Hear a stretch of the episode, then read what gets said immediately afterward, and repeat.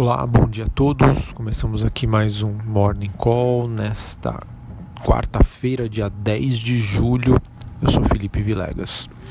Bom, olhando para o desempenho das principais bolsas internacionais, temos os mercados operando de lado, sem uma direção definida, no aguardo do primeiro depoimento do presidente do Banco Central americano, Jeremy Powell, do Fed, ao Congresso é, esse discurso que deve acontecer hoje à tarde, tá? E deve então é, ditar o rumo dos negócios, é, tendo em vista aí que o mercado estaria especulando, né, e fazendo novas apostas sobre o ritmo é, do da, dos cortes né, da, da, taxa de juros nos Estados Unidos, uma possível manutenção.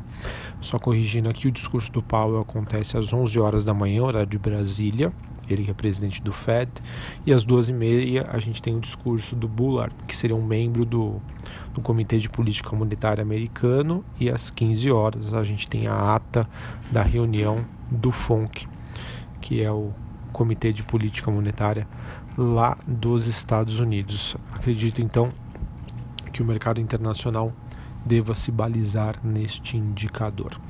Bom, destaque hoje, olhando para o desempenho das moedas, fica com o peso mexicano, que ainda segue bastante pressionado. Ontem tivemos uma notícia da renúncia de um ministro das Finanças, o que acaba gerando uma certa instabilidade por lá. Em relação aos commodities, o minério de ferro segue estável, após o National Australia Banking dizer que a recuperação gradual das exportações brasileiras e uma menor demanda da China podem trazer pressões de baixa aos preços. Uh, em relação aos metais em Londres, nós temos uma movimentação aí positiva.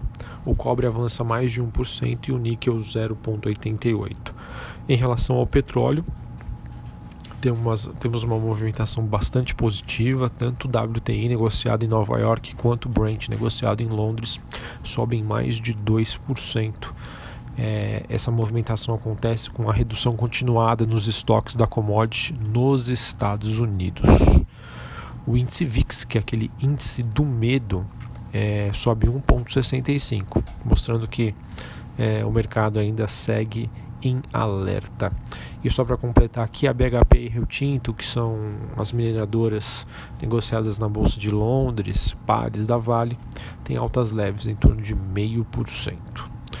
Bom, é, o principal dia aqui no Brasil, o principal, na verdade, fato envolvendo o noticiário aqui no Brasil deve ser a votação da reforma da Previdência no Congresso. Né? A Câmara que concluiu ontem o debate sobre a reforma que perdurou até esta madrugada. É, e o presidente da casa, Rodrigo Maia, teria convocado hoje sessão é, quando ele vai tentar iniciar a votação da PEC da Previdência. Tá? Esse encontro está marcado para acontecer a partir das 9 horas da manhã, tá? ou seja, logo cedinho. É, existe aí uma expectativa. Eu acredito que possa acontecer alguns atrasos. Tá? Acredito que a que a oposição aí não, não deve facilitar. Mas, se tudo percorrer bem, né, dado o sinal positivo que nós tivemos ontem, a expectativa é 9 horas a abertura dos trabalhos e às 11 horas a votação da nova reforma da Previdência na Câmara. Ontem, só para a gente argumentar aqui, o, o início previsto da votação acabou não se materializando é, pois foi marcado aí por concessões em alguns pontos e notícias de liberações de emendas a parlamentares por Bolsonaro, que manteve aí o seu discurso confiante. O governo, no entanto, mostrou força ao conseguir 331 votos para abrir os trabalhos. Tá? Então mostra que aquele placar é, em que o governo precisaria aí de ao menos 308 votos para aprovação da reforma foi superado aí com tranquilidade.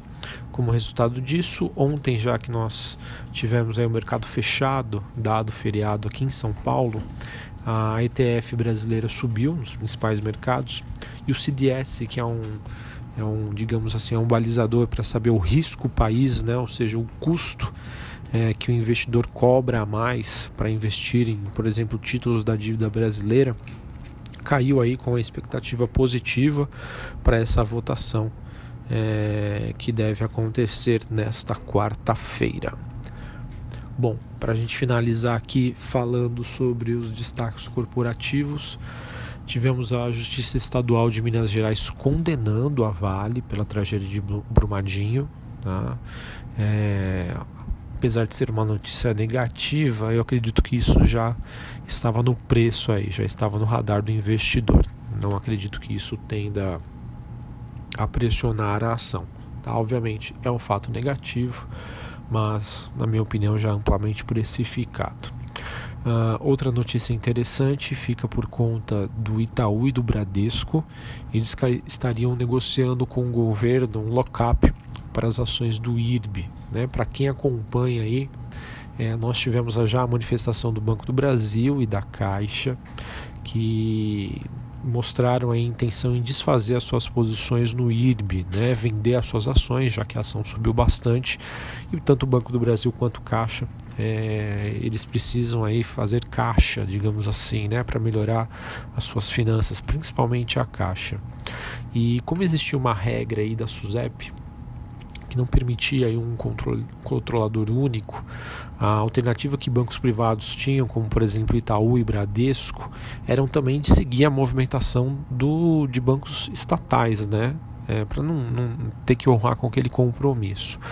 Porém, né, tivemos aí a notícia de que a SUSEP autorizou a IRB a pulverização do, do seu capital. Tá? E com, como consequência disso, Itaú e Bradesco devem manter as suas participações tá, na IRB e eu acredito que isso faça com que tire um pouco da pressão é, que a gente vinha observando aí nas ações da IRB no, nas últimas semanas. Tá bom? Vamos ver como que o mercado se comporta mas é, muito aí da, desse movimento de baixo observado na, nas ações da IRB era por conta dessa expectativa de um fluxo vendedor grande, tanto de bancos privados quanto de bancos públicos, e agora, do meu ponto de vista, isso aí pode ter sido sanado depois dessa notícia aí da SUSEP, que autorizou a IRB a ter capital pulverizado. Aí uma outra notícia aí que eu queria comentar com vocês é, essa movimentação aí do Banco Inter, tá? o Banco Inter que subiu 34% praticamente nos últimos dois dias depois que ele anunciou o desdobramento.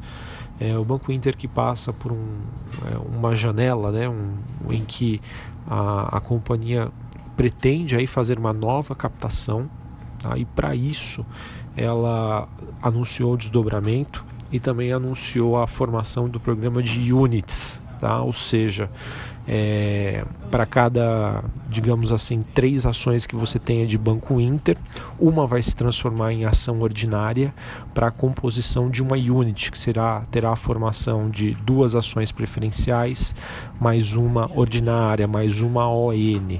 Tá? Isso permite com que o banco faça uma captação sem que os atuais sócios precisem alocar recursos para manter aí o controle majoritário da companhia. Tá? É um meio aí que a empresa tende é, a fazer aí para não precisar desembolsar capital para manter a sua participação. Então ele utiliza dessa margem de manobra.